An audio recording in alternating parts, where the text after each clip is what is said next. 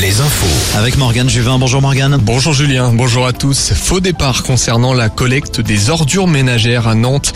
Les camions bennes ont commencé une tournée dès 6h30 du matin avant de rentrer dans leur centre technique. En revanche, aucune autre tournée n'a pu être effectuée car les camions ne pouvaient pas décharger leur contenu. Plusieurs centres techniques de la ville sont toujours bloqués. En parallèle, la préfecture de Loire-Atlantique a publié différents arrêtés pour limiter les risques de dégradation lors de manifestations.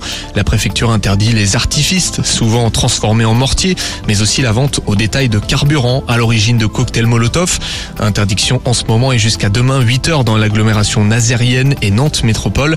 Des arrêtés face au rassemblement du jour concernant la réforme des retraites et suite à l'intervention jugée par les militants trop musclés des autorités lors de la manifestation de Sainte-Soline contre les euh, réserves de substitution dans le Finistère et la Vienne. La préfecture interdit la manifestation des antibassines.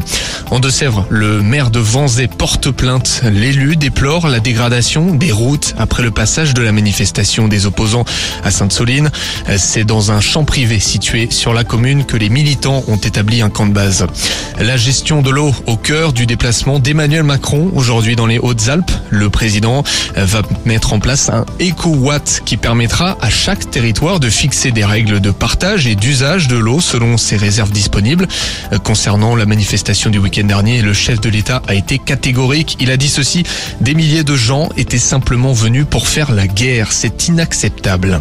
L'obligation vaccinale des soignants est levée. Une annonce de la ministre de la Santé ces dernières minutes. Elle suit l'avis de la haute autorité de santé un peu plus tôt dans la journée. Un mot de hand pour terminer avec euh, du hand ce soir. Et deux matchs à l'affiche de la 22e journée de Star League. Limoges accueille Saint-Raphaël à Beaublanc et c'est son Rennes Dunkerque. Limoges qui est juste devant Rennes au classement. Merci Morgane. À tout à l'heure, 18h, nouveau point sur l'actu.